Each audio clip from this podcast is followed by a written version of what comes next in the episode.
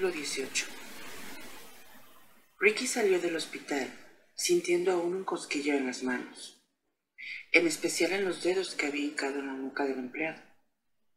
No recordaba ningún momento de su vida en que hubiera usado la fuerza para lograr algo. Pensaba que vivía en un mundo de persuasión y de diálogo.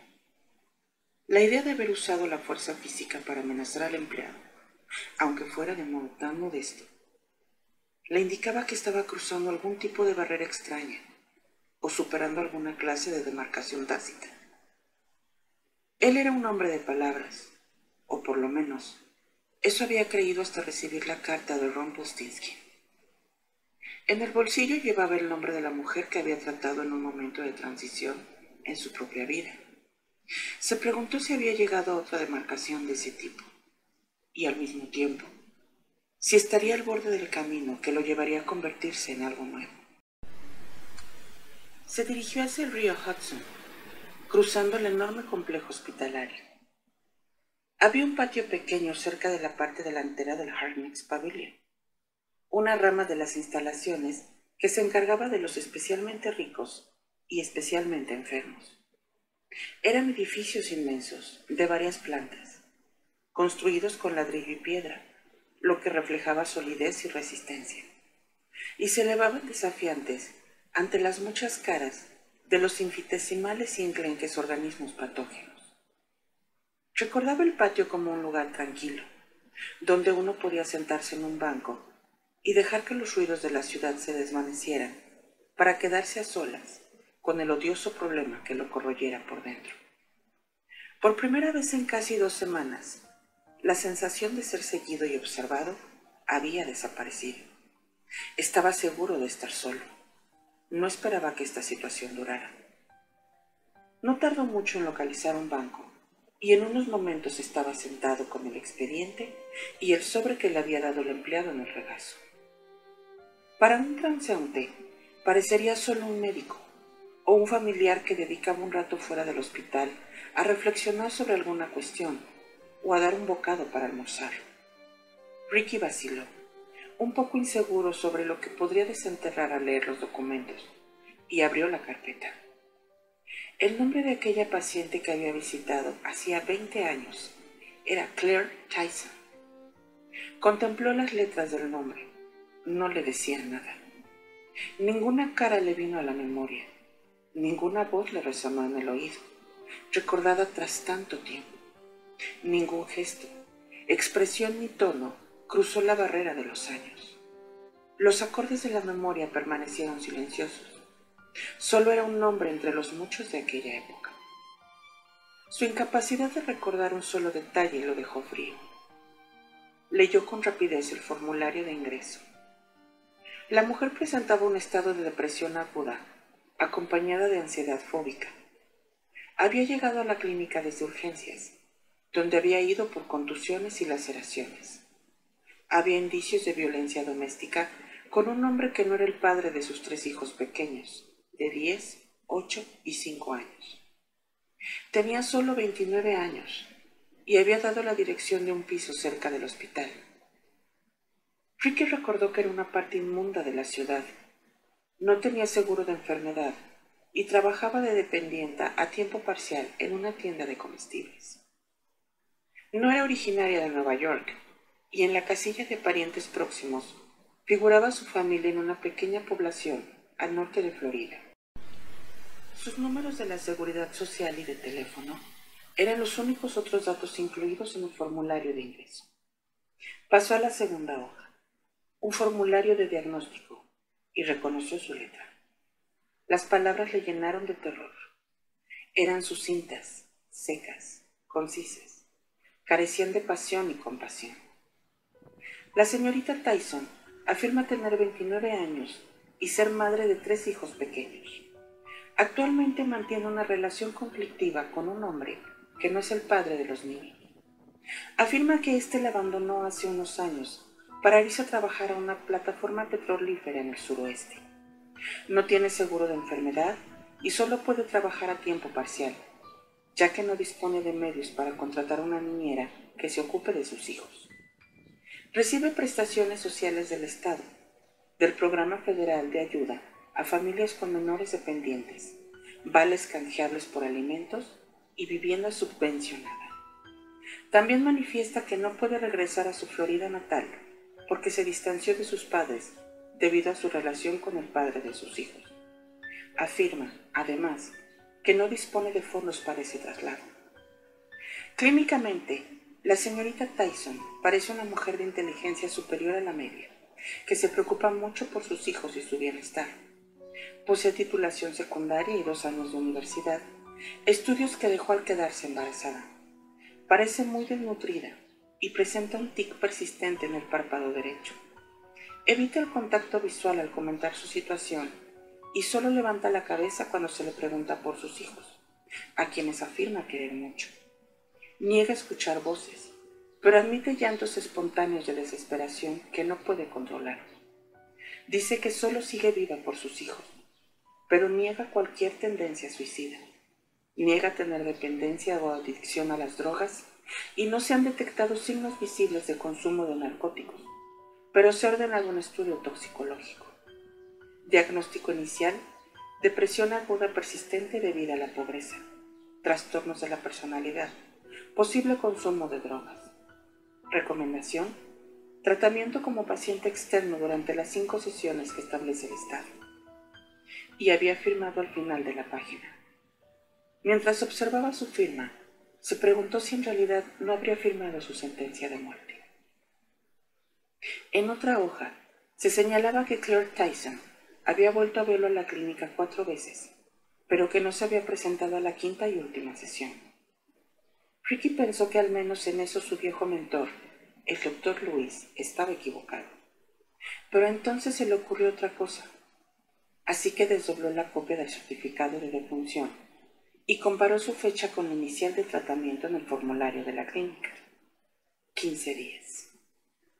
Se retrepó en el banco. La mujer había ido al hospital.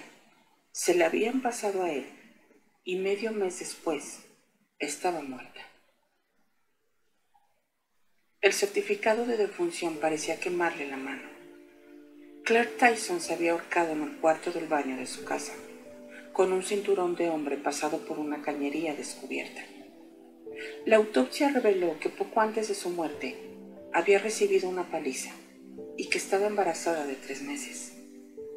Un informe policial grapado al certificado de defunción indicaba que se había interrogado a un hombre llamado Rafael Johnson respecto de la paliza, pero no había sido detenido.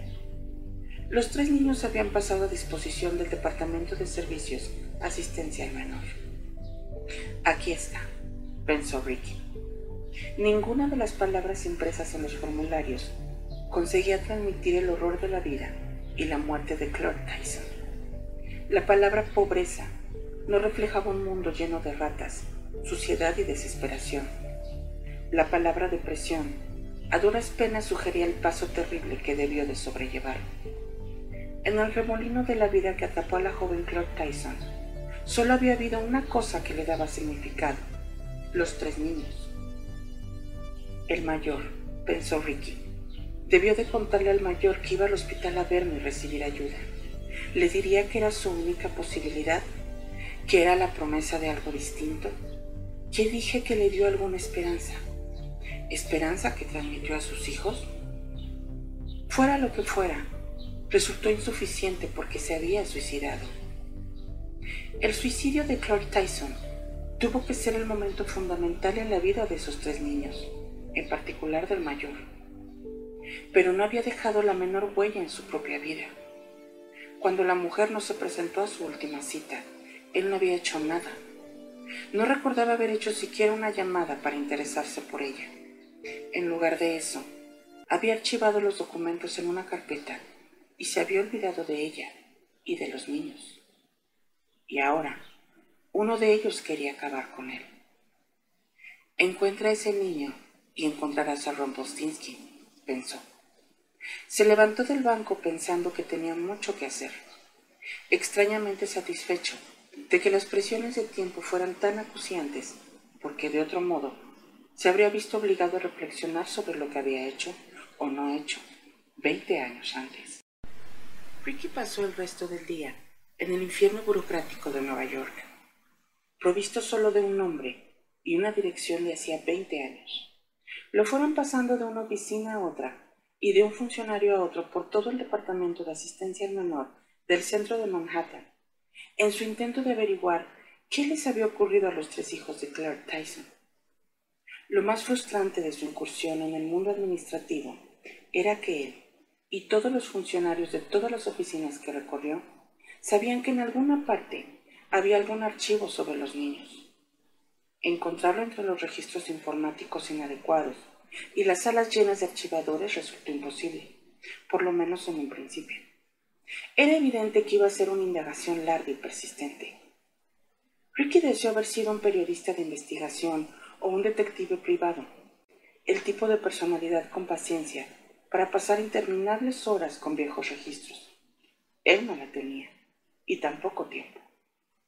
Hay tres personas en este mundo unidas a mí a través de este frágil hilo y podría costarme la vida. Se dijo mientras se enfrentaba a otro funcionario de otra oficina. La idea le confirió una urgencia extrema. Estaba de pie frente a una mujer corpulenta y agradable, de origen hispano, en el registro del Tribunal de Menores. Tenía una mata enorme de cabello negro que se apartaba con brusquedad de la cara para que unas gafas de montura plateada, extrañamente modernas, dominaran su aspecto. No es mucho para empezar, doctor, dijo. Es lo único que tengo, contestó él. Si estos tres niños fueron adoptados, seguramente los registros fueron sellados. Pueden abrirse, pero solo con una orden judicial. No es imposible de obtener, pero sí difícil, ya me entiende. Lo que tenemos, en su mayoría, son niños que han crecido y buscan a sus padres biológicos. Existe un procedimiento para estos casos, pero lo que usted pide es distinto. Lo entiendo y tengo ciertas limitaciones de tiempo. Todo el mundo tiene prisa, siempre vamos con prisas. ¿Qué es tan urgente después de 20 años? Es una emergencia médica. Hombre, pues seguro que un juez lo escuchará. Aporte documentos y consiga una orden judicial entonces podríamos ayudarlo en su búsqueda. Tardaría días en conseguir una orden judicial. Mm, cierto, los asuntos de palacio van despacio, a no ser que conozca algún juez. Vaya a verlo y que le firme algo de prisa. El tiempo es importante. Lo es para la mayoría de la gente, lo siento, pero ¿sabe cómo podría irle mejor? ¿Cómo? Podría lograr más información sobre estas personas que busca si se instala uno de esos fantásticos programas de búsqueda en su ordenador. Puede que lo consiga. Sé que algunos huérfanos que investigaban su pasado lo han hecho. Les ha ido muy bien. Si contrata a un investigador privado, es lo primero que hará después de meterse su dinero en el bolsillo. Mm, no uso demasiado el ordenador. No, es el mundo moderno, doctor. Mi hijo de 13 años puede encontrar cosas que ni se creería. De hecho, localizó a mi prima Violeta, de la que no sabía nada desde hacía diez años. Trabajaba en un hospital de Los Ángeles, pero la encontró, y no le llevó más de un par de días. Debería intentarlo. Lo tendré presente, contestó Ricky. Iría muy bien que consiguiera el número de la seguridad social o algo así, comentó la funcionaria. Su voz con acento era melodiosa, y resultaba evidente que hablar con Ricky suponía para ella una pausa interesante en su rutina diaria. Era casi como si, aunque le estaba diciendo que no podía ayudarlo, fuera reacia a dejarle partir. Era última hora de la tarde y Ricky pensó que ella tal vez iría a casa después de atenderle a él, de modo que prolongaba la conversación. Pensó que debería marcharse, pero no estaba seguro de cuál podría ser su siguiente paso. ¿Qué clase de médico es usted? quiso saber la mujer. Psicoanalista, dijo Ricky y vio cómo la respuesta le hacía entornar los ojos. ¿Puede leer la mente de la gente, doctor? No se trata de eso. No, tal vez no. Eso le convertiría en una especie de brujo, ¿no? Soltó una risita. Pero seguro que se le da bien adivinar qué va a hacer la gente a continuación. Pues un poco, no tanto como se imagina. Bueno, en este mundo si tienes un poco de información y sabes tocar las teclas adecuadas, puedes hacer buenas suposiciones, sonrió la mujer. Así es como funciona. Señaló con la cabeza el teclado y la pantalla que tenía delante. Supongo que sí. Ricky vaciló y bajó los ojos hacia las hojas del expediente del hospital. Miró el informe policial y vio algo que podría ayudarle. Los agentes que habían interrogado a Rafael Johnson, el compañero violento de la difunta, habían anotado su número de la seguridad social. Oiga, dijo de repente, si le doy un nombre y un número de la seguridad social, ¿ese ordenador suyo me encontraría alguien? Mm, ¿Vive aún aquí? ¿Vota? ¿Lo han detenido tal vez? Puede que las tres cosas, o por lo menos dos de ellas, no sé si vota. Podría. Mm, ¿Qué nombre es? Ricky le mostró el nombre y el número que figuraban en el informe policial. La mujer echó un vistazo rápido alrededor para comprobar que nadie le estuviera observando. No debería ser algo así, murmuró. Pero como usted es médico y todo eso, bueno, vamos a ver. Movió unas uñas pintadas de rojo por el teclado. El ordenador emitió unos ruidos y unos pitidos electrónicos. Ricky vio que aparecía una entrada en la pantalla. La mujer arqueó las cejas, sorprendida. se trata de un chico muy malo, doctor. ¿Seguro que quiere encontrarlo? ¿Qué? ¿Ha salido? Tiene un robo, otro robo, una agresión, sospechoso de una red de robo de automóviles, cumplió seis años en Sing Sing por agresión con agravantes. Esos son palabras mayores, son antecedentes bastante feos. La mujer siguió leyendo. Oh, exclamó de repente. ¿Qué, qué, qué pasa? No podrá ayudarlo, doctor. ¿Por qué? ¿Alguien debió atraparlo? Y... ha muerto. Hace seis meses. ¿Muerto? Sí. Aquí pone fallecido y una fecha de seis meses. Diría que nos libramos de un buen elemento, la verdad. Hay un informe con entrada. Lleva el nombre de un inspector de la comisaría 41 del Bronx. El caso sigue abierto. Parece que alguien apaleó a Rafael Johnson hasta la muerte. Asqueroso, muy asqueroso. ¿Qué pone? Parece que después de la paliza, alguien lo colgó de una cañería con su propio cinturón. Eso es feo, muy feo. La mujer sacudió la cabeza, pero con una sonrisita. No sentía compasión por Rafael Johnson, un hombre que seguramente había visitado su oficina demasiado a menudo. Ricky dio un respingo.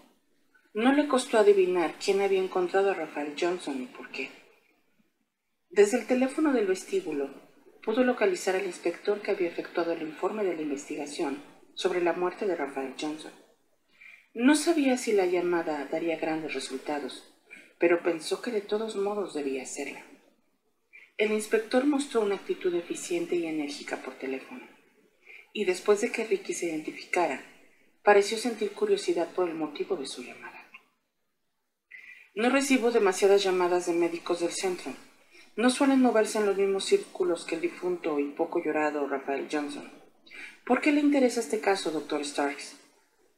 Johnson estaba relacionado con una antigua paciente mía, hace unos 20 años. Estoy intentando ponerme en contacto con sus familiares y esperaba que él pudiera guiarme en la dirección adecuada. Lo dudo, doctor a no ser que estuviera dispuesto a pagarle. Rafi habría hecho cualquier cosa por cualquiera, siempre que hubiera dinero de por medio. ¿Conocía a Johnson? Bueno, digamos que era uno de los puntos de interés de unos cuantos policías de la zona. Era una especie de indeseable. Le costaría mucho encontrar a alguien por aquí que dijera algo bueno de él. Traficante, matón a sueldo, allanamientos de morada, robos, agresiones sexuales, más o menos el típico hijo puta de mierda y acabó como cabía esperar y, para serle sincero, doctor, no creo que se derramaran muchas lágrimas en su entierro. ¿Sabe quién la mató? Esa es la pregunta del millón, doctor, pero tenemos una idea bastante clara. El corazón le dio un vuelco a Ricky. Mm, ¿De veras? preguntó. ¿Han detenido a alguien? No, y no es probable que lo hagamos, por lo menos no demasiado pronto. Con la misma rapidez con que se había llenado de esperanza, volvió a poner los pies en la tierra. ¿Y eso por qué? Bueno, el caso es que no hay demasiadas pruebas forenses. Ni siquiera encontramos restos de sangre del agresor, porque al parecer Rafi estaba muy bien amarrado cuando lo apalearon, y su verdugo llevaba guantes. Así que lo que esperamos es sacarle un nombre a uno de sus colegas y preparar el caso pasando de un tío a otro hasta llegar al asesino. Mm, entiendo. Pero nadie quiere delatar a quien creemos que mató a Rafael Johnson. ¿Por qué no? Ah, lealtad entre la escoria. El código de Sin Sin. Pensamos en un hombre con quien Rafael tuvo problemas mientras compartían celda. Parece que se trató de un verdadero problema. Probablemente discutieron sobre quién poseía qué parte del mercado de drogas carcelario e intentaron matarse mutuamente, con cuchillos caseros, una forma muy desagradable de morir, según dicen. Parece que los dos se llevaron la mala sangre a la calle. Puede que sea una de las historias más viejas del mundo. Tendremos al tipo que se cargó a Rafi cuando detengamos por algo serio a alguno de sus colegas. Tarde o temprano uno de ellos caerá y entonces haremos un trato. Necesitamos poder apretar las clavijas, ¿sabe? Así que creen que el asesino fue alguien que Johnson conoció en la cárcel. Con toda seguridad. Un tipo llamado Rogers. ¿Conoce a alguien con ese nombre? Un mal bicho tan malo como Rafael Johnson, y puede que incluso algo peor porque todavía sigue suelto, mientras que Johnson está criando malvas en Staten Island. ¿Por qué están tan seguros de que fue él? No debería decírselo. Comprendo que no quiera darme detalles, dijo Ricky. Bueno, fue poco corriente, prosiguió el policía. Mire, no pasa nada porque usted lo sepa, siempre que no se lo cuente a nadie. Rogers dejó una tarjeta de visita. Al parecer quería que todos los colegas de Johnson supieran quién se lo había cargado de una forma tan brutal. Un mensaje para los que seguían en la trena, me imagino. Mentalidad de preso. En cualquier caso, tras atizar a Johnson, dejarle la cara hecha un mapa, romperle ambas piernas y seis dedos, y antes de colgarlo por el cuello, el cabrón dedicó un momento a grabar su inicial en el pecho de Johnson, una R enorme y sangrienta abierta en la carne muy desagradable, pero el mensaje será efectivo sin duda. La letra R. Exacto. Menuda tarjeta de visita, ¿eh? Lo es, pensó Ricky. Y la persona a quien iba a dirigir acaba de recibirla. Ricky prefirió no imaginarse los instantes finales de Rafael Johnson. Se preguntó si el ex convicto y matón había tenido la menor idea de quién le estaba dando muerte. Cada golpe que Johnson había infligido a la desdichada Clark Tyson 20 años antes le había sido devuelto con intereses. Ricky se dijo que no debería dar demasiadas vueltas a lo que había averiguado, pero había algo evidente. Ron Postinsky había conseguido su venganza, con considerable atención y cuidado. Y el alcance de esa venganza era mucho mayor de lo que Ricky había imaginado. Por tercera vez, marcó el número de la sección de anuncios del New York Times para hacer su última pregunta. Todavía estaba en la cabina del vestíbulo del Palacio de Justicia y tenía que taparse una oreja con un dedo para mitigar el ruido de la gente que salía del trabajo. Al empleado del periódico pareció molestarle que Ricky hubiera llamado un minuto antes de las seis, la hora límite para poner un anuncio. Muy bien, doctor. ¿Qué quiere que diga el anuncio? Su voz fue cortante directa. Ricky pensó y dijo, ¿es quien busco uno de tres? Huérfano de niño, rico después, busca a quienes fueron crueles. El empleado le leyó las frases sin hacer ningún comentario, como si fuera inmune a la curiosidad. Tomó deprisa la información para enviarle la factura y con la misma rapidez colgó. Ricky no consiguió imaginar ¿Qué cosa tan interesante podría esperarle en casa para que su extraño anuncio no le suscitara el menor comentario? Pero se sintió agradecido por ello. Salió a la calle y fue a parar un taxi, pero curiosamente pensó que prefería ir en metro. Las calles estaban abarrotadas del tráfico de la punta y un flujo regular de gente se adentraba en las extrañas de Manhattan para tomar un tren hasta casa. Se unió a él y encontró un refugio extraño entre la multitud. El metro iba lleno y no encontró asiento, así que viajó al norte aferrado a una barra de metal, sacudido y empujado por el vaivén del tren y la masa humana. Era casi un lujo ser engullido por tanto anonimato. Procuró no pensar que por la mañana solo le quedarían 48 horas, aunque había hecho la pregunta en el periódico. Seguramente ya sabía la respuesta, lo que le daba dos días para averiguar los nombres de los hijos huérfanos de Claire Tyson. Ignoraba si lo lograría, pero por lo menos era algo en lo que podía concentrarse, una información concreta que podría obtener o no, un hecho puro y simple que existía en algún lugar del mundo documental y judicial. No era un mundo en el que se sintiera cómodo, como había quedado demostrado esa tarde, pero como mínimo era un mundo reconocible, y eso le daba alguna esperanza. Escarbó en su memoria, a sabiendas de que su difunta esposa había tenido amistad con varios jueces, y pensó que a lo mejor uno de ellos podría firmarle una orden para registrar los archivos de adopciones. Sonrió al pensar que eso sería una maniobra que Rumpelstiltskin no había previsto. El vagón que se balanceaba y sacudía redujo la marcha, lo que le obligó a aferrarse con más fuerza a la barra de metal. Era difícil conservar el equilibrio y chocó contra un joven de pelo largo en mochila que ignoró el repentino contacto físico. La parada de metro estaba a dos manzanas de su casa y Ricky salió de la estación, agradecido de volver al aire libre. Se detuvo, inspiró el aire caliente de la calle y avanzó con rapidez. No se sentía precisamente seguro, solo lleno de resolución.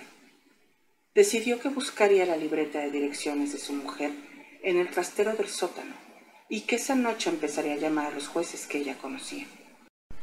No era un gran plan, pero por lo menos era algo.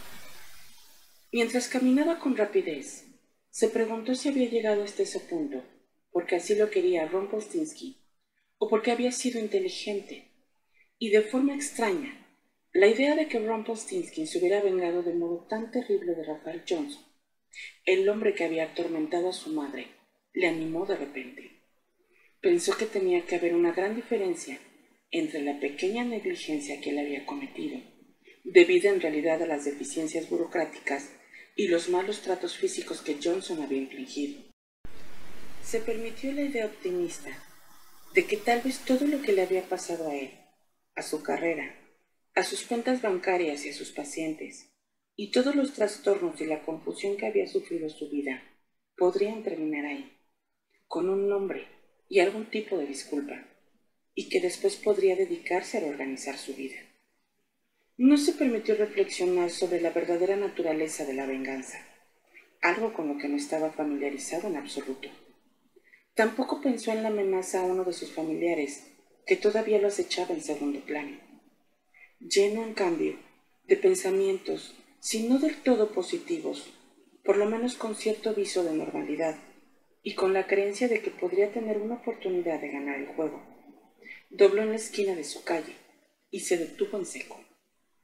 Delante de su edificio de piedra rojiza había tres coches de policía con las luces parpadeando, un camión de bomberos y dos vehículos amarillos de obras públicas. Las luces de emergencia se fundían con el tenue atardecer. Ricky se tambaleó hacia atrás, como un hombre borracho, uno que acaba de recibir un puñetazo en la cara. Cerca de los peldaños de entrada, varios policías charlaban con obreros que llevaban cascos y petos manchados de sudor. Había un par de bomberos junto al grupo, pero cuando él se acercó, se separaron y se subieron al camión. Con un rugido de motor mezclado con la estridencia de una sirena, el vehículo se marchó calle abajo. Ricky avanzó a grandes zancadas, consciente solo a nivel subliminal de que aquellos hombres no tenían prisa. Llegó al portal de su casa casi sin aliento. Uno de los policías se volvió para mirarlo. Pare, hombre, dijo. Es mi casa, contestó Ricky con ansiedad. ¿Qué ha pasado? ¿Vive aquí? Preguntó el policía, aunque ya había escuchado la respuesta a esta pregunta. Sí, ¿qué ha pasado? Vaya, el policía no contestó de forma directa. Será mejor que hable con el caballero del traje, indicó. Ricky dirigió la mirada hacia otro grupo de hombres. Uno de sus vecinos, un corredor de bolsa que vivía dos pisos más arriba y que presidía la asociación de vecinos discutía y gesticulaba con un hombre de obras públicas que llevaba un casco amarillo. Había otros dos hombres cerca. Ricky vio que uno de ellos era el supervisor del edificio y el otro el encargado de mantenimiento. El hombre de obras públicas hablaba fuerte, y cuando Ricky se acercó al grupo, le escuchó decir, Me da lo mismo lo que digan sobre las molestias. Yo soy quien decide la habitabilidad, y ya les digo que ni hablar. El corredor de bolsa se volvió frustrado hacia Ricky. Lo saludó con la mano y se dirigió hacia él mientras los demás seguían discutiendo. Doctor Starks, dijo a la vez que le tendía la mano, creía que ya se había ido de vacaciones. ¿Qué ha pasado? preguntó Ricky. Un desastre. Un desastre terrible. ¿El qué? ¿No se lo ha dicho la policía? No. ¿Qué ha pasado? Al parecer ha habido un problema serio con la instalación de agua en el tercer piso, explicó el corredor tras suspirar y encogerse de hombros. Varias cañerías han reventado a la vez porque habían acumulado presión. Explotaron como bombas. El agua ha inundado los dos primeros pisos y los del tercero y el cuarto no tienen ningún servicio. Luz, gas, agua, teléfono, nada funciona. El corredor debió de advertir el asombro de Ricky, porque siguió con solicitud. Lo siento, añadió. Sé que su piso fue uno de los más afectados. No lo he visto, pero... ¿Mi piso? Sí. Y ahora este idiota del Departamento de Obras Públicas quiere que evacuemos el edificio hasta que lo compruebe un equipo de ingenieros y contratistas. Pero mis cosas... Alguien de Obras Públicas lo acompañará para que recoja lo que necesite. Dicen que todo el edificio corre peligro. Espero que tenga quien acudir, un lugar a donde ir.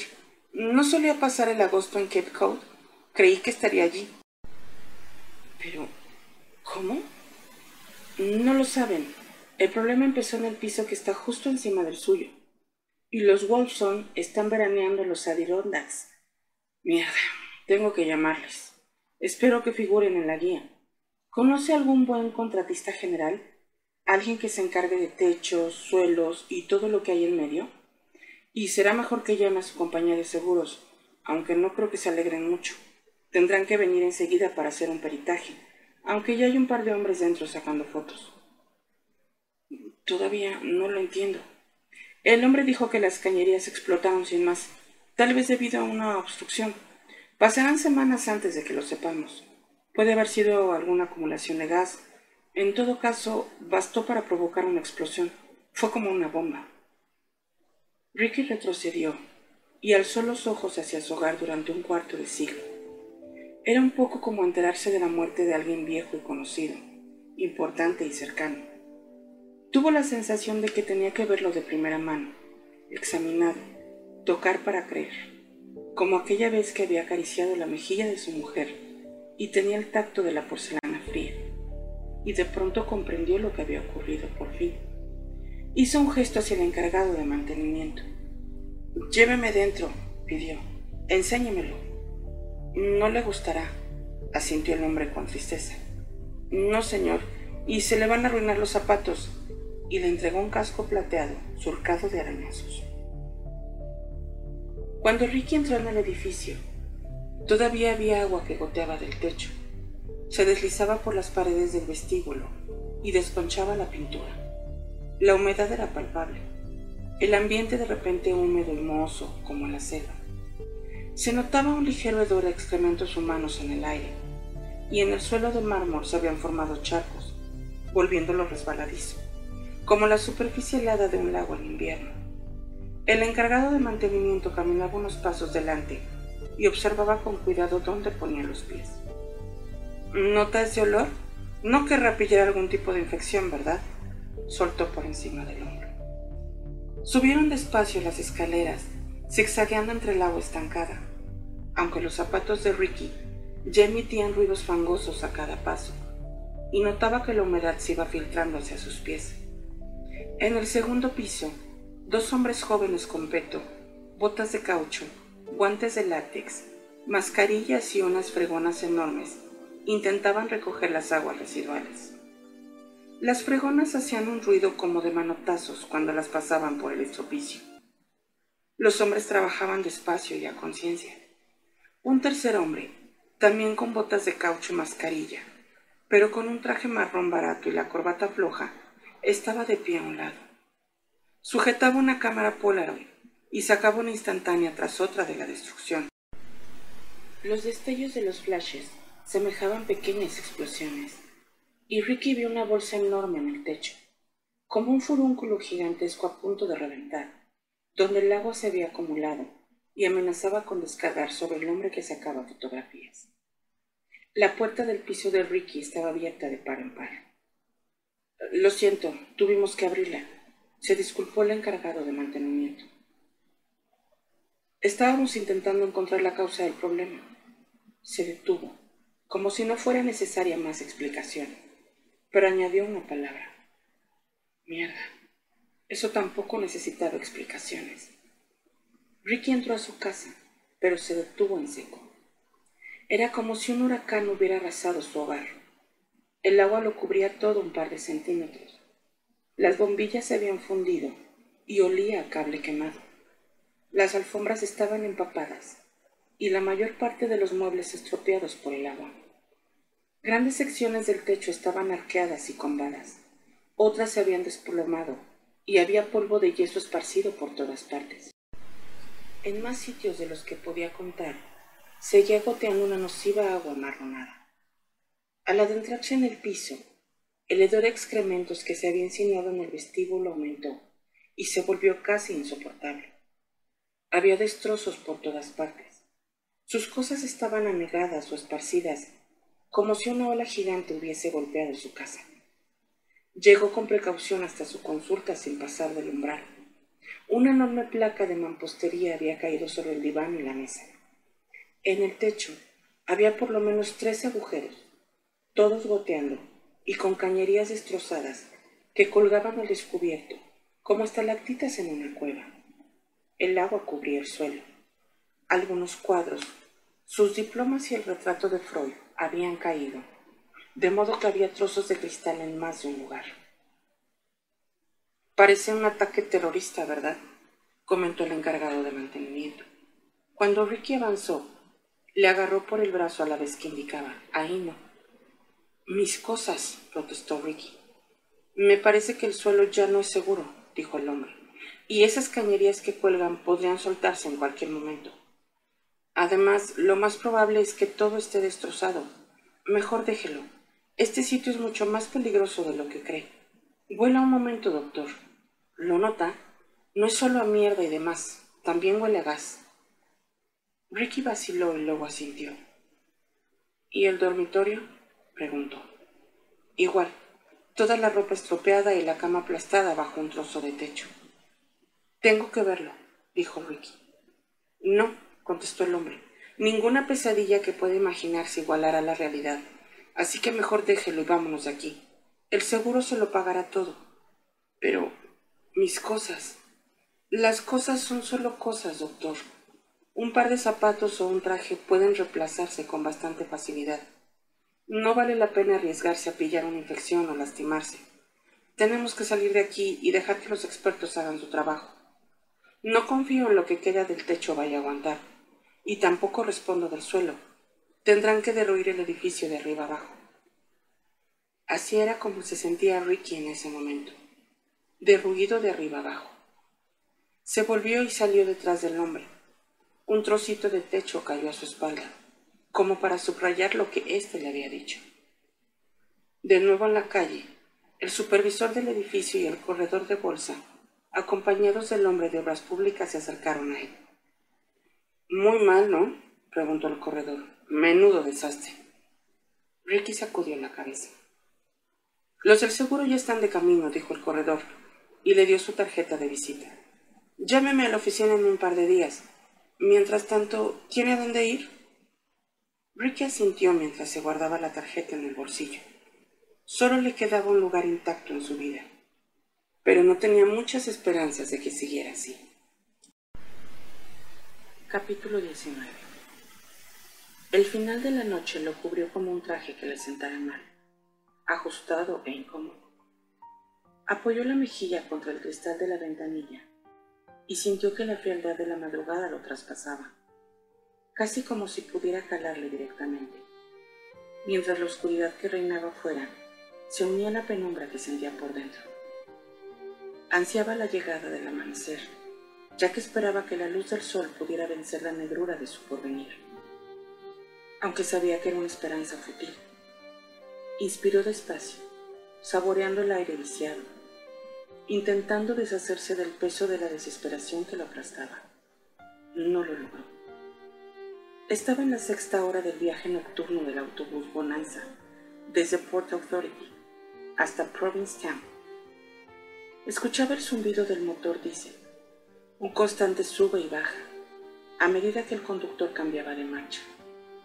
Tras una parada en Providence, el autobús había llegado por fin a la carretera 6 hacia Cape Cod y avanzaba lento y decidido por la carretera, descargando pasajeros en Bourne, Falmouth, Kianis, Eastham y por último en la parada de Woodford, antes de dirigirse a Provincetown, en la punta de Cape Cod. Dos terceras partes del autobús ya iban vacías. A lo largo del recorrido, los pasajeros habían sido hombres o mujeres jóvenes que habían terminado la universidad y entraban en la edad laboral y que iban a pasar el fin de semana a Cape Cod. La previsión meteorológica debe de ser buena, pensó. Cielos despejados, temperaturas cálidas.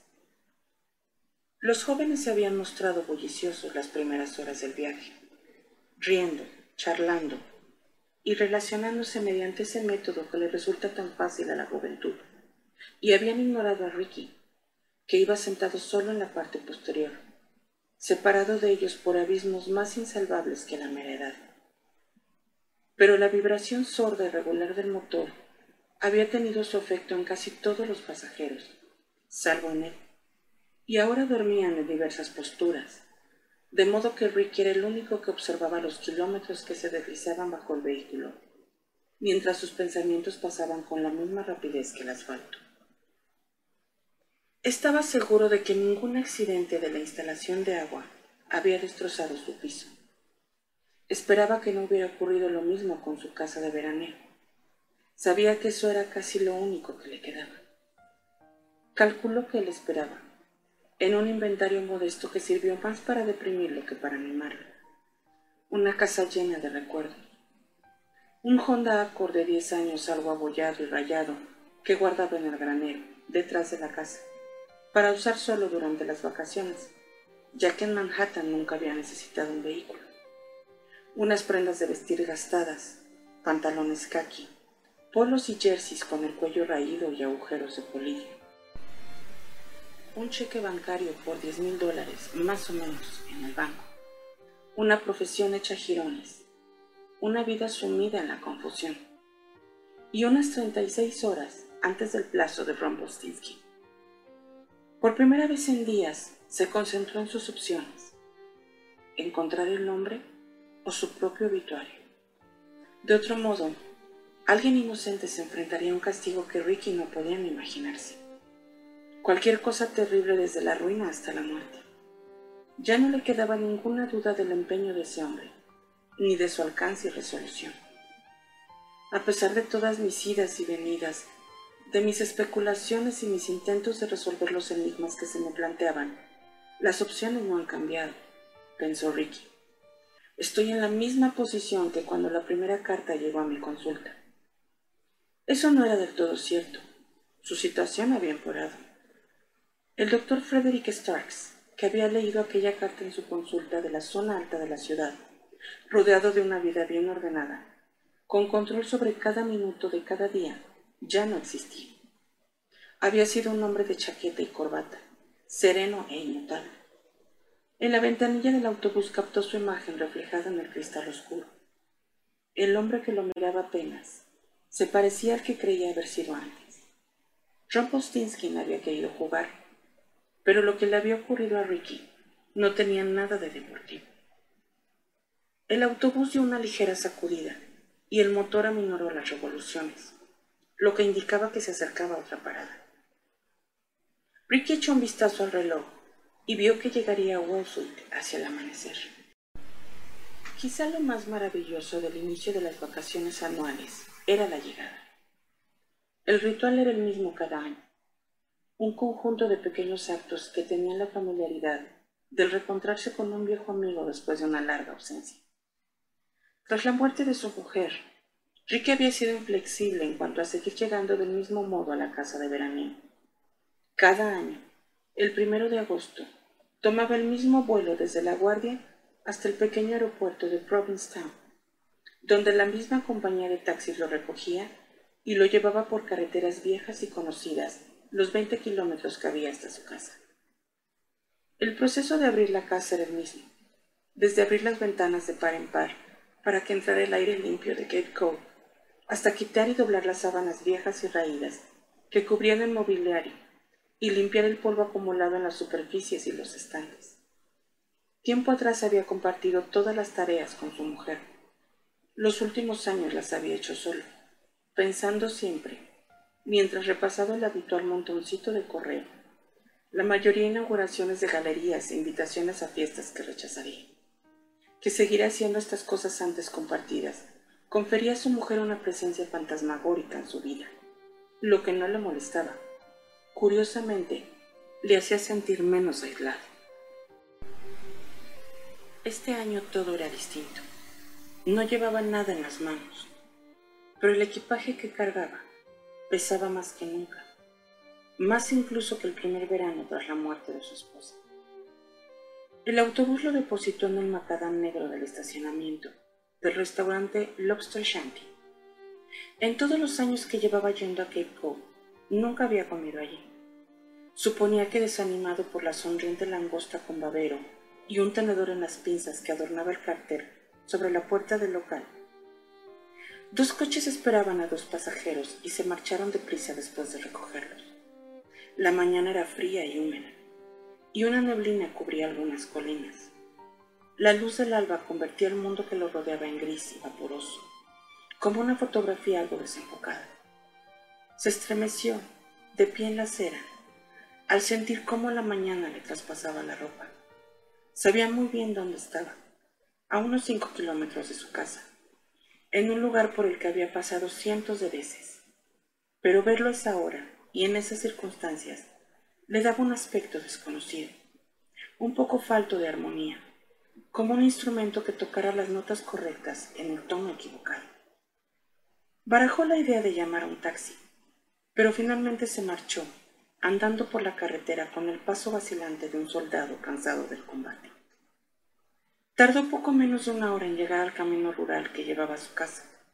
Para entonces, el calor y la luz del sol de aquella mañana de agosto habían disipado parte de la niebla de las laderas circundantes. Cerca de la entrada de su casa, vio tres cuervos negros que picoteaban el cadáver de un mapache, a unos veinte metros camino abajo. El animal había elegido un mal momento para cruzar la noche anterior y se había convertido en el desayuno de otro animal. Los cuervos tenían una forma de comer que llamó la atención de Ricky. Picoteaban al animal muerto, sin dejar de volverse a derecha e izquierda para detectar cualquier amenaza, como si supieran el peligro que suponía estar en medio del camino, y ni siquiera el hambre, por grande que fuera, les impidiese abandonar su cautela. Introducían sus largos picos en el cadáver y lo desgarraban con crueldad, y se picaban entre sí reacios a compartir la abundancia que les había procurado un BMW o un SUV la noche anterior. Era una imagen habitual, y normalmente Ricky apenas se habría fijado en ella, pero esta mañana le enfureció, como si la exhibición de los pájaros estuviera dirigida a él. Carroñeros, masculló Ricky, come cadáveres. Empezó a agitar los brazos, frenético en su dirección. Pero los pájaros hicieron caso omiso de él, hasta que dio unos pasos amenazadores hacia ellos. Entonces, graznando de alarma, se elevaron, describieron círculos sobre los árboles y volvieron segundos después de que Ricky accediese al sendero de entrada a su casa. Son más decididos que yo, pensó, casi sumido en la frustración, y volvió la espalda a la escena para recorrer con paso regular, pero tembloroso, el túnel de árboles levantando nubecitas de polvo con los pies. Su casa estaba a solo medio kilómetro de la carretera, pero no se veía desde ella. La mayoría de las construcciones nuevas de Cape Cod exhibían la arrogancia del dinero tanto en el diseño como en la ubicación.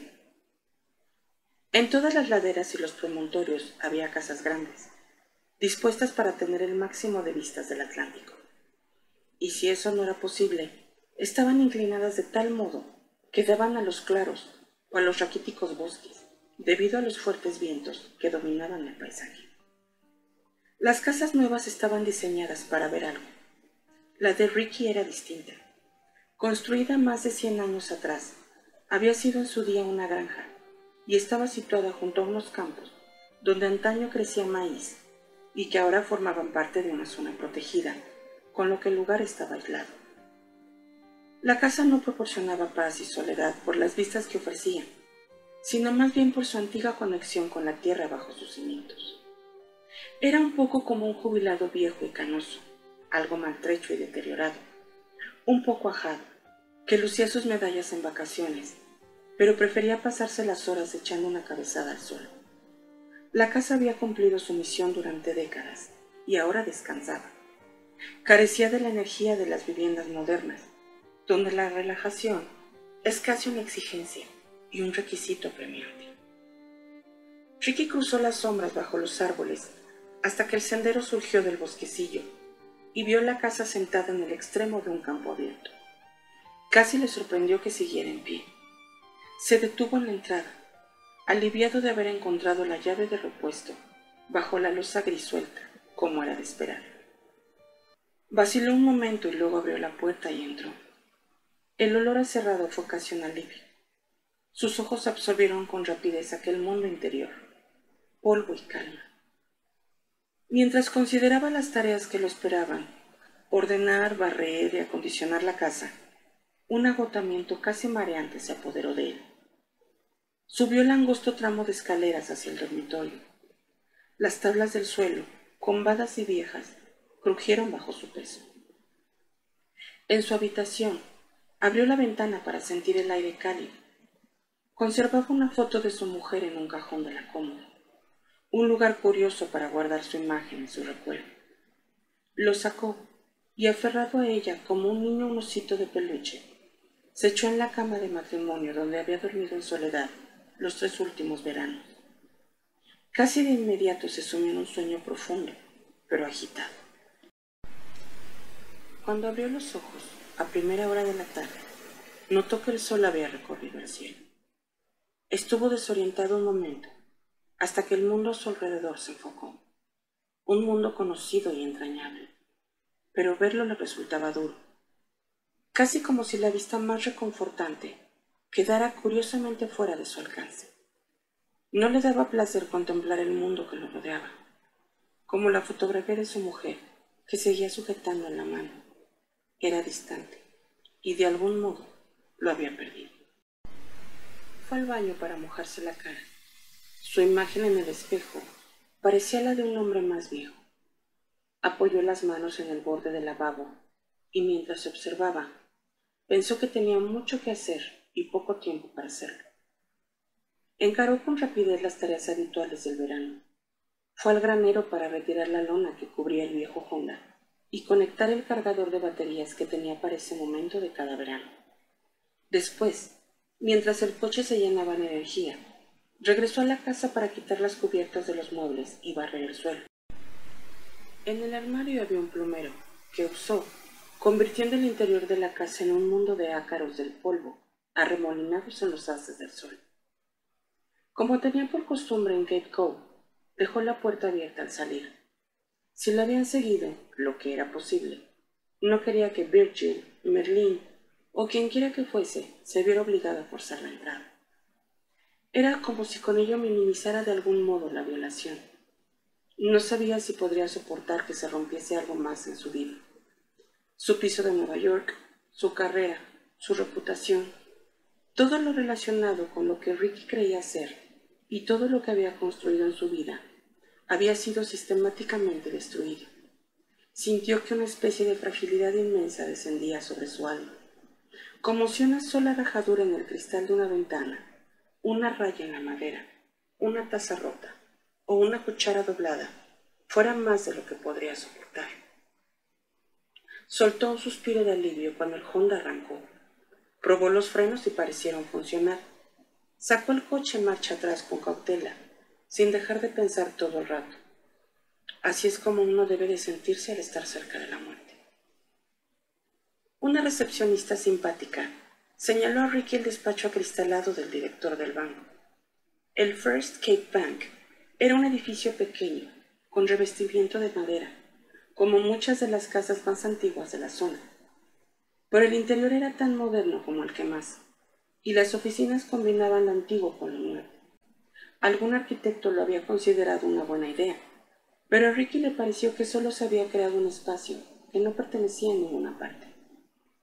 Aún así, se alegró de que estuviera ahí y todavía abierto. El director era un hombre bajo, extrovertido, con un vientre prominente y una calva que el sol había quemado en exceso ese verano. Estrechó la mano de Ricky con fuerza, luego retrocedió y lo evaluó con la mirada. ¿Se encuentra bien, doctor? ¿Ha estado enfermo?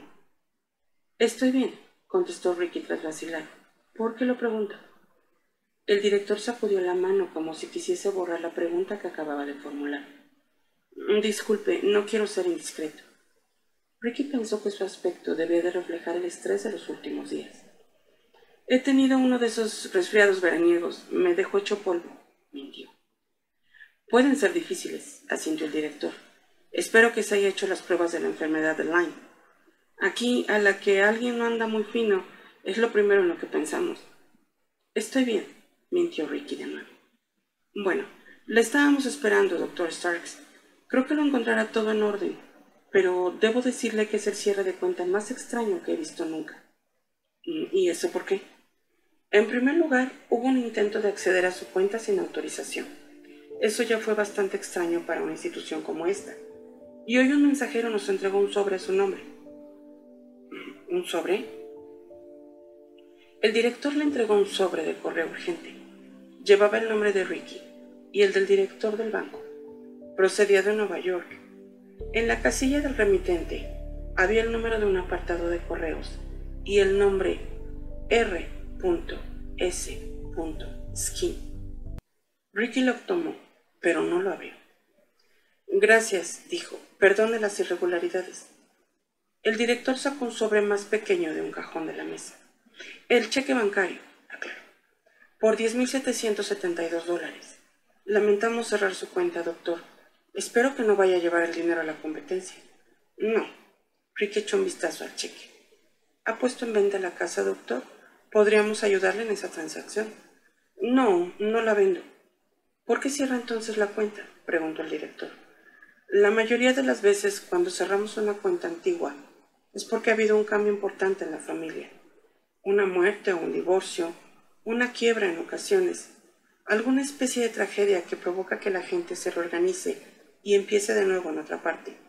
Pero en este caso, el director estaba sondeándolo. Ricky no quería contestar. Observó el cheque. ¿Puedo cobrarlo en efectivo aquí mismo? Podría ser peligroso llevar tanto dinero encima, doctor. El director entornó los ojos. ¿Tal vez cheques de viaje? No, gracias pero le agradezco su preocupación. Prefiero el efectivo. Muy bien. El director asintió. Enseguida vuelvo. ¿Decían? De acuerdo. Ricky permaneció sentado unos instantes. Muerte, divorcio, quiebra, enfermedad, desesperación, depresión, chantaje, extorsión. Pensó que a él se le podría aplicar cualquiera de esas palabras, o quizás todas. El director regresó y le entregó otro sobre que contenía el efectivo. ¿Quiere contarlo? preguntó. No, confío en usted, aseguró Ricky mientras se lo guardaba en el bolsillo. Tenga mi tarjeta, doctor Starks, por si procesara nuestros servicios otra vez. Ricky la aceptó murmurando su agradecimiento. Se volvió para irse, pero de repente miró de nuevo al director. ¿Por qué motivos dijo que la gente suele cerrar sus cuentas? Bueno, suele haberles pasado algo muy grave. Tienen que mudarse a otro sitio, empezar una nueva carrera, crear una nueva vida para ellos y para su familia. Muchas, debería decir la inmensa mayoría, se cierran porque fallecen clientes muy mayores de toda la vida y los hijos que heredan el patrimonio que hemos administrado se lo llevan a mercados más rentables o a Wall Street. Creo que casi el 90% de los cierres de nuestras cuentas están relacionados con una defunción. Puede que un porcentaje aún mayor. Por eso me preguntaba sobre el suyo, doctor. No se ajusta a lo que estamos acostumbrados. Interesante, comentó Ricky. No sé qué decirle, pero le aseguro que si en el futuro necesito un banco, acudiré aquí. Eso apaciguó un poco al director. Estaremos a su disposición, dijo mientras Ricky, que de repente reflexionaba sobre las palabras del director, salía para vivir lo que quedaba de su penúltimo día. Cuando llegó a la casa, la penumbra ingrávida del atardecer ya lo envolvía todo. Recordó que en verano, la verdadera noche, densa y negra, se demoraba hasta casi la medianoche. En los campos que se extendían alrededor cantaban los grillos y las primeras estrellas salpicaban el cielo. Todo parece tan apacible, pensó. En una noche como esta, nadie debería tener inquietudes ni preocupaciones. Esperaba encontrarse con Merlin o Virgil, pero la casa estaba silenciosa y vacía. Encendió las luces y se dirigió a la cocina para prepararse una taza de café. Se sentó en la mesa de madera en la que había compartido tantas comidas con su mujer a lo largo de los años y abrió el sobre acolchado que había recibido en el banco, que a su vez contenía un sobre con un nombre impreso. Ricky lo abrió y extrajo una hoja. El membrete de la parte superior confería a la carta el aspecto de una transacción comercial más o menos corriente. El membrete ponía Investigaciones privadas R.S.Ski. Máxima confidencialidad. Apartado de correos 66-66, Church Street Station, Nueva York, Nueva York, 10008. Debajo del membrete leyó lo siguiente, escrito en un estilo comercial, sucinto y rutinario. Apreciado Dr. Starks, con relación a su reciente consulta a esta oficina, nos satisface informarle de que nuestros agentes han confirmado que sus suposiciones son correctas.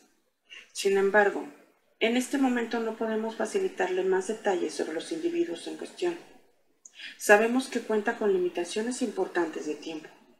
Por lo tanto, a menos que recibamos una petición suya, en el futuro no podremos proporcionarle más información. Si sus circunstancias cambiaran, le rogamos se ponga en contacto con nuestra oficina para cualquier consulta adicional. Será facturado por nuestros servicios en 24 horas. Muy atentamente, R.S. Ski. Presidente de Investigaciones Privadas R.S. Ski. Ricky leyó la carta tres veces antes de dejarla sobre la mesa. Le pareció un documento verdaderamente excepcional Sacudió la cabeza casi con admiración y sin duda con desesperación. Seguro que la dirección y la empresa eran falsas por completo. Pero ese no era el mérito de la carta, sino lo niña que resultaría cualquiera salvo a Ricky. Cualquier otra relación con Ron Postinsky había sido erradicada de su vida. Los poemitas, la primera carta, las pistas y las instrucciones habían sido destruidos o robados y la carta decía a Ricky lo que necesitaba saber, pero de tal forma que si alguien más la leía, no le llamaría la atención y conduciría a cualquiera que pudiera sentir curiosidad hacia un callejón sin salida, un rastro que no iba a ninguna parte. Es inteligente, pensó Ricky. Sabía quiénes querían que se suicidara, pero no conocía sus nombres. Sabía por qué querían que se suicidara y sabía que, si no satisfacía su exigencia, tenían la capacidad de cumplir lo que le habían prometido desde el primer día, la factura por sus servicios. Sabía que el caos desatado en esas dos últimas semanas se evaporaría cuando se cumpliera el plazo. Los falsos abusos sexuales que habían arruinado su carrera, el dinero, el piso, todo lo que le había ocurrido en el transcurso de 14 días, se aclararían al instante en cuanto él estuviera muerto. Pero más allá de eso, lo peor era que a nadie le importaría. Los últimos años se había aislado profesional y socialmente. Estaba, si no separado, si alejado y distanciado de sus familiares. No tenía una verdadera familia, ni verdaderos amigos. Pensó que a su funeral asistiría gente en traje negro, con expresiones de dolor y pesar meramente formales. Serían sus colegas, tal vez algunos asistentes, serían antiguos pacientes a los que creía haber ayudado, y mostrarían sus emociones de modo adecuado. Pero el pilar del psicoanálisis es que un tratamiento exitoso lleva al paciente a un estado libre de ansiedad y depresión. Eso era lo que había buscado proporcionar a sus pacientes durante los años de sesiones diarias, así que no sería razonable pedirles que ahora derramaran lágrimas por él. La única persona que experimentaría verdadera emoción en el banco de la iglesia sería el hombre que le había causado la muerte. Estoy completamente solo, pensó Ricky. ¿De qué serviría rodear con un círculo el nombre R.S. Skin de la carta y dejado para algún inspector con la nota? ¿Este es el hombre que me obligó a suicidarme? Ese hombre no existía, por lo menos a un nivel en el que fuera capaz de encontrarlo un policía local de Wilfred, Massachusetts, en plena temporada veraniega, cuando los delitos consistían básicamente en hombres de mediana edad que conducían a casa borrachos después de una fiesta en riñas domésticas entre los ricos y en adolescentes escandalosos que querían comprar sustancias ilegales. Y peor aún, ¿quién lo creería? En lugar de eso, lo que cualquiera que investigara su vida descubriría casi de inmediato sería que su mujer había muerto, que su carrera estaba destrozada debido a una acusación por abusos sexuales, que sus finanzas eran un caos y que un accidente había destruido su casa, una base fértil para una depresión suicida. Su suicidio tendría sentido para cualquiera que lo examinara, incluidos todos sus colegas de Manhattan. En apariencia, que se hubiera quitado la vida sería un caso típico de manual. Nadie vería en ello nada raro. Por un instante, sintió un arrebato de cólera contra sí mismo. Te has convertido en un blanco muy fácil. Cerró los puños y golpeó con fuerza el tablero de la mesa. ¿Quieres vivir? dijo en voz alta tras inspirar hondo. La habitación permaneció en silencio. Escuchó como si esperara alguna respuesta fantasmagórica. ¿Qué hay en tu vida que haga que valga la pena vivirla? preguntó. De nuevo, la única respuesta fue el rumor distante de la noche veraniega. ¿Podrás vivir si eso le cuesta la vida a otra persona? Inspiró otra vez y se respondió sacudiendo la cabeza. ¿Tienes elección? El silencio le respondió. Ricky comprendió algo con una claridad meridiana. En 24 horas, el doctor Frederick Starks tenía que morir. Capítulo 20 Pasó el último día de su vida efectuando preparaciones febriles. En la tienda de suministros del puerto deportivo, compró dos depósitos de 20 litros para combustible de motores fuera a bordo, del tipo pintado en rojo que va al fondo de un esquife conectado con el motor. Eligió el par más barato, después de pedir ayuda a un adolescente que trabajaba en la tienda. El muchacho intentó convencerlo de que se llevara unos depósitos un poco más caros que iban provistos de indicador del combustible y de válvula de seguridad, pero Ricky los rechazó con fingido desdén. El chico le preguntó para qué necesitaba dos, y Ricky le indicó que uno solo no le bastaba para lo que tenía en mente. Simuló cólera e insistencia, y fue todo lo prepotente y desagradable que pudo, hasta el momento en que pagó en efectivo. Entonces aparentó recordar algo, y pidió con brusquedad al adolescente que le mostrara pistolas de bengalas. El muchacho le enseñó media docena, y Ricky eligió también la más barata, aunque el dependiente le advirtió que era de muy poco alcance y tal vez no más de 15 metros de altura. Sugirió otros modelos un poco más caros, de mayor potencia y que proporcionaban más seguridad.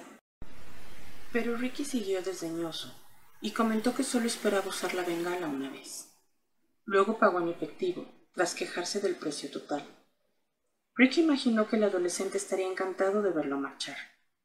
Su siguiente parada fue en una farmacia, donde pidió ver al farmacéutico encargado. El hombre, con una chaqueta blanca y un aire algo oficioso, salió de la trastienda. Ricky se presentó. Necesito que me suministre una receta, dijo, y le dio su número de colegiado. El Avil, una dosis de pastillas de 30 miligramos para 30 días. 9.000 miligramos en total. El hombre sacudió la cabeza sorprendido. No he suministrado una cantidad así en mucho tiempo, doctor. y en el mercado hay algunos fármacos nuevos que son mucho más efectivos, con menos efectos secundarios y no tan peligrosos como el Elavir. Hoy en día apenas se usa. Verá, tengo algo almacenado que todavía no ha caducado, pero ¿está seguro de que lo quiere? Por completo, contestó Ricky. El farmacéutico se encogió de hombros, sugiriendo que había hecho todo lo posible por convencerlo de que se llevara un antidepresivo más eficaz. ¿Qué nombre debo poner en la etiqueta? preguntó. El mío, indicó Ricky. Al salir, Ricky se dirigió a una pequeña papelería sin prestar atención a las hileras de tarjetas de felicitación para desear una pronta recuperación, dar el pésame, felicitar por el nacimiento de un bebé, por un cumpleaños o por un aniversario que abarrotaban los pasillos. Tomó un bloc barato de papel de carta pautado, doce sobres gruesos y dos bolígrafos. En el mostrador, donde pagó, también consiguió sellos para los sobres. Necesitaba once. La joven cajera ni siquiera le miró a los ojos mientras marcaba los precios. Lanzó todo al asiento trasero del viejo Honda y condujo deprisa por la carretera 6 hacia Provincetown. Esta población, al final del cabo, tenía una relación curiosa con los demás centros vacacionales cercanos. Recibía visitantes mucho más jóvenes y modernos, a menudo gays o lesbianas, que parecían el polo opuesto de los médicos, abogados, escritores y académicos que atraían Wall Street y Truro. Estas dos poblaciones eran para relajarse, tomar cócteles y hablar de libros y de política, y de quién se divorciaba y quién tenía alguna aventura amorosa, y por lo tanto estaban rodeadas de una especie de pesadez y monotonía casi constantes. En verano, Provincetown poseía ritmo musical y energía sexual. No se trataba de relajarse y recuperar biorritmos, sino de divertirse y relacionarse. Era un lugar donde las exigencias de la juventud y la energía eran primordiales. Había pocas oportunidades de que allí lo viera algún conocido. Por consiguiente, era el lugar ideal para su siguiente compra. En una tienda de deportes se proveyó de una mochila negra, como las que usan los estudiantes para llevar los libros, también de la billetera más barata y de un par de zapatillas de deporte normales. Al hacer estas compras, Habló lo menos posible con el dependiente y evitó el contacto visual, aunque no actuó de modo furtivo, lo que podría haber atraído su atención, sino que tomó las decisiones con presteza para que su presencia en la tienda pasara inadvertida. Luego se dirigió a otra farmacia, donde compró tinte negro para el cabello, unas gafas de sol baratas y unas muletas ajustables de aluminio. No del tipo que llega hasta la axila y que prefieren los atletas lesionados, sino de la clase que utilizan las personas incapacitadas por alguna que otra enfermedad, con un asidero y un soporte semicircular para la mano y el antebrazo.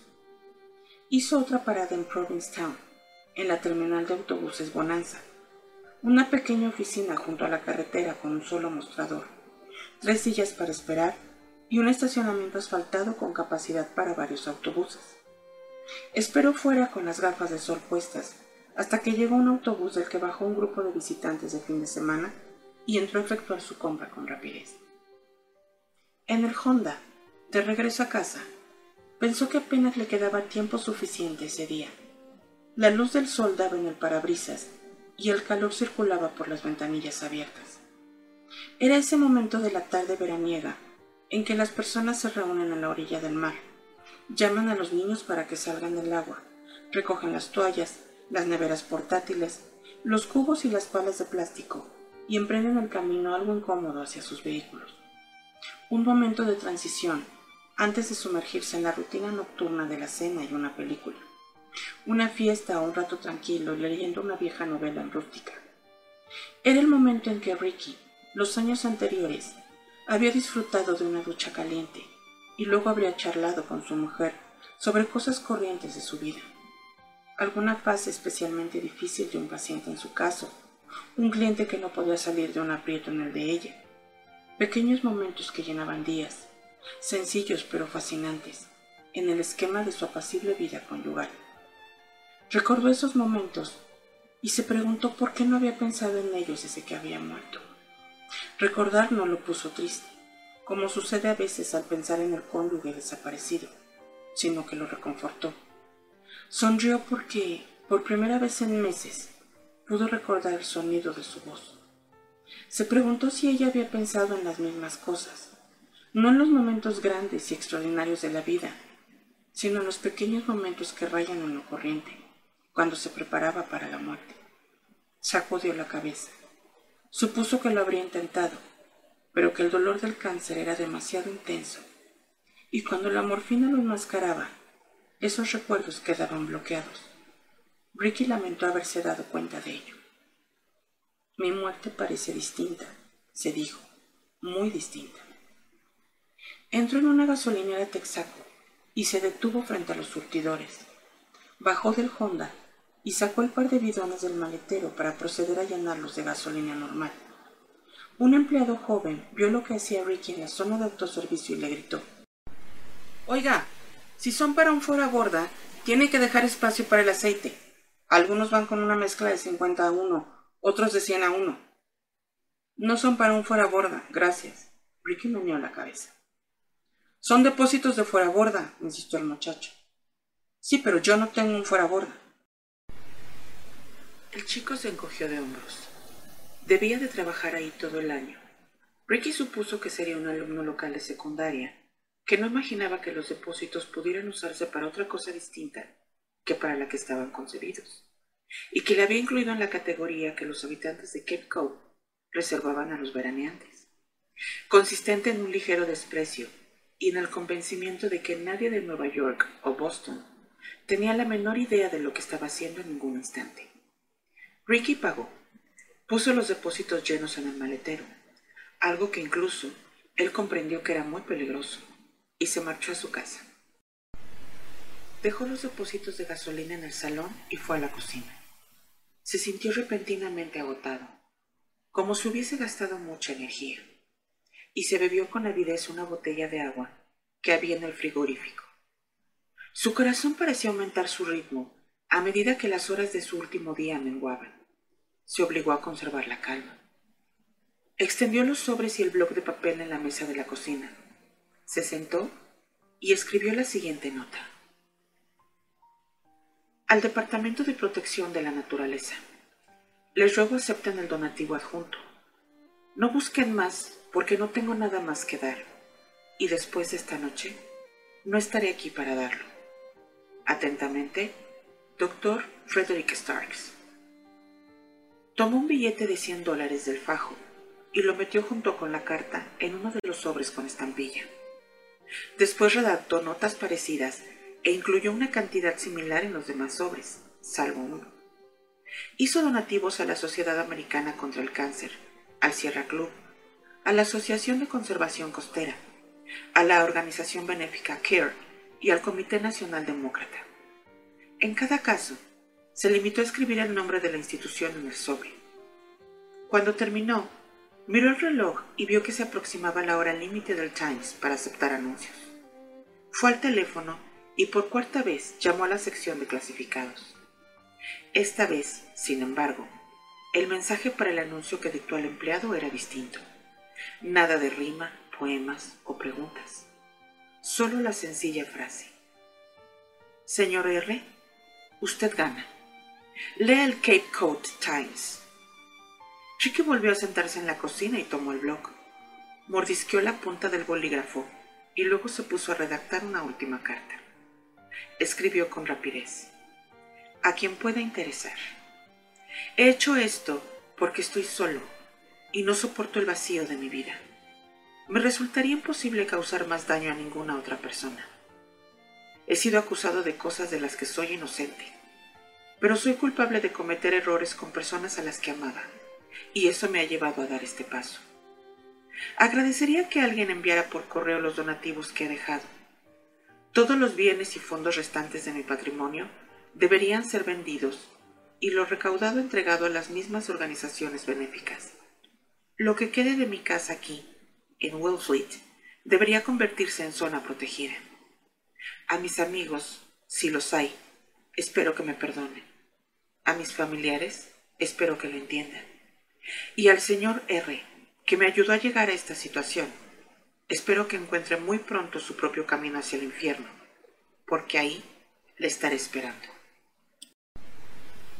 Firmó esta carta con una rúbrica, la metió en el último sobre y la dirigió al departamento de policía de Wallfleet.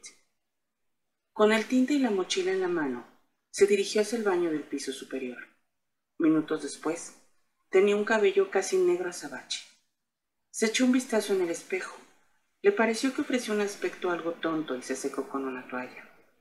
Eligió ropas viejas y raídas de verano que guardaba en la cómoda y las metió, junto con una cazadora gastada en la mochila. Tomó una muda más, doblada con cuidado, y la puso encima. Después volvió a ponerse la ropa que había llevado ese día. En un bolsillo exterior de la mochila metió la fotografía de su difunta esposa. En otro bolsillo metió el último mensaje de Rumpelstiltskin y los pocos documentos que revelaban la causa de lo ocurrido. Los documentos sobre la muerte de la madre de Rumpelstiltskin. Llevó la mochila y la muda de ropa, las muletas de aluminio y el montón de cartas al coche y los dejó en el asiento del pasajero, junto a las gafas de sol y las zapatillas de deporte. Volvió dentro y se sentó tranquilamente en la cocina, a esperar que pasaran las horas que quedaban de la noche. Estaba inquieto y un poco intrigado, y de vez en cuando le asaltaba el miedo. Intentó no pensar en nada, y tarareó para sí mismo para dejar la mente en blanco, sin resultado, por supuesto. Sabía que no podía causar la muerte de otra persona, ni siquiera de alguien a quien no conocía y con quien solo estaba relacionado a través de lazos de sangre y matrimonio. En eso Rumpelstiltskin había tenido razón desde el primer día. Nada en su vida, en su pasado, en todos los pequeños momentos que lo habían convertido en quien era, en quien se había transformado, en quien podría aún llegar a ser, valía algo frente a esta amenaza. Sacudió la cabeza al pensar que R le conocía mejor que él mismo. Lo había calado desde el principio. Ignoraba a quién podría estar salvando, pero sabía que se trataba de alguien. Piensa en eso, se dijo. Poco después de medianoche, se levantó y se permitió un último recorrido por la casa para recordar cuánto amaba cada rincón y cada crujido de las tablas del suelo. Le tembló un poco la mano cuando llevó un depósito de gasolina al primer piso donde lo vertió abundantemente por el suelo. Roció la ropa de cama. Utilizó el otro de la misma forma en la planta baja. En la cocina, abrió todas las llaves de la vieja cocina de gas, de modo que la habitación se llenó al instante del olor característico a huevos podridos, mientras la cocina siseaba. Se mezcló con el hedor a gasolina que ya le había impregnado la ropa. Tomó la pistola de bengalas y se dirigió al viejo Honda. Lo puso en marcha y lo alejó de la casa, orientado hacia la carretera con el motor en marcha. Después se situó frente a las ventanas del salón. El olor a gasolina que resumaba la casa se mezclaba con el que tenía en las manos y la ropa. Pensó en lo incongruentes que resultaban esos olores fuertes, en contraste con el calor del verano, la madre selva y las flores silvestres, más un ligerísimo toque salobre del mar que impregnaban la brisa que se deslizaba inocentemente entre los árboles. Inspiró hondo una sola vez. Procuró no pensar en lo que estaba haciendo. Apuntó con la pistola, la martilló y disparó a la ventana central. La bengala formó un arco en medio de la noche y dejó una estela de luz blanca en la oscuridad, entre su posición y la casa, para atravesar la ventana con un tintineo de cristales rotos.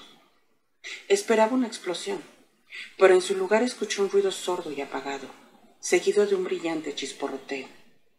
En unos segundos vio las primeras llamas danzando por el suelo y propagándose por el salón. Corrió hacia el Honda. Para cuando había subido al coche, toda la planta baja estaba en llamas.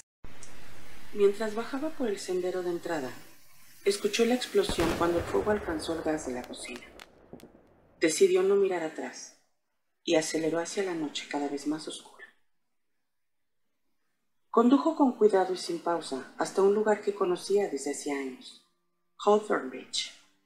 Estaba unos cuantos kilómetros por un angosto y solitario camino asfaltado, alejado de toda urbanización, aparte de un par de casas viejas parecidas a la suya. Al pasar frente a cualquier casa que pudiera estar habitada, apagaba las luces. En la zona de Wilfrid había varias playas que habrían servido para su propósito. pero esta era la más aislada y en la que tenía menos probabilidades de encontrar algún grupo de adolescentes de juerga. Había un pequeño estacionamiento a la entrada de la playa, donde solía operar el Trustees of Reservations, la Asociación Ecológica de Massachusetts, dedicada a proteger los lugares naturales del estado.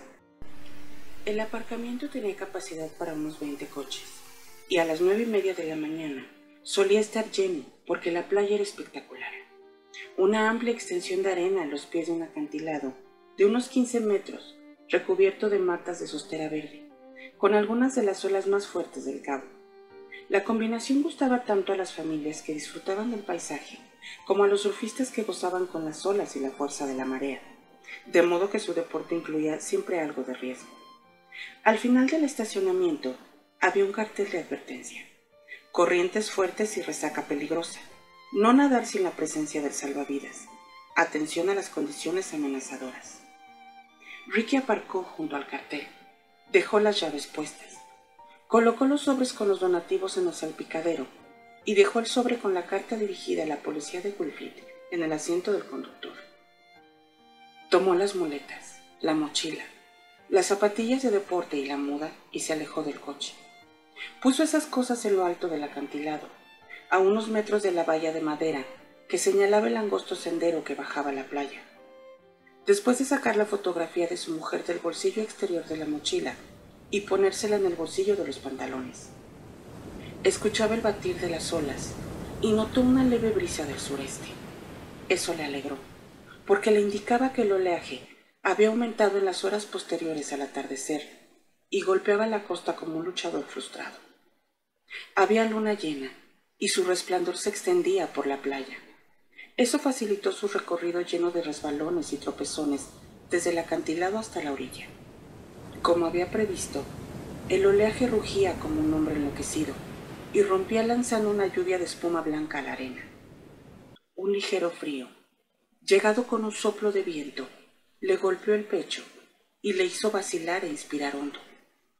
Después se desnudó Dobló la ropa y la dejó en un montón ordenado, que situó con cuidado en la arena, lejos de la marca que la marea alta de la tarde había dejado, donde lo vería la primera persona que se asomara, en lo alto del acantilado por la mañana.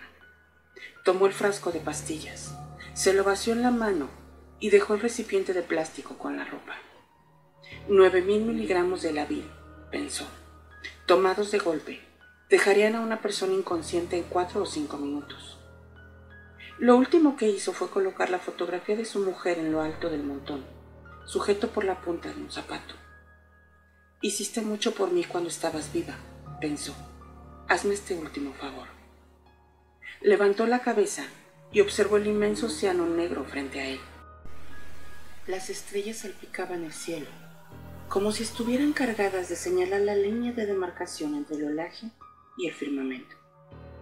Una noche bastante bonita para morir, se dijo. Y entonces, desnudo como el amanecer que estaba solo unas horas, caminó despacio hacia el agua embravecida.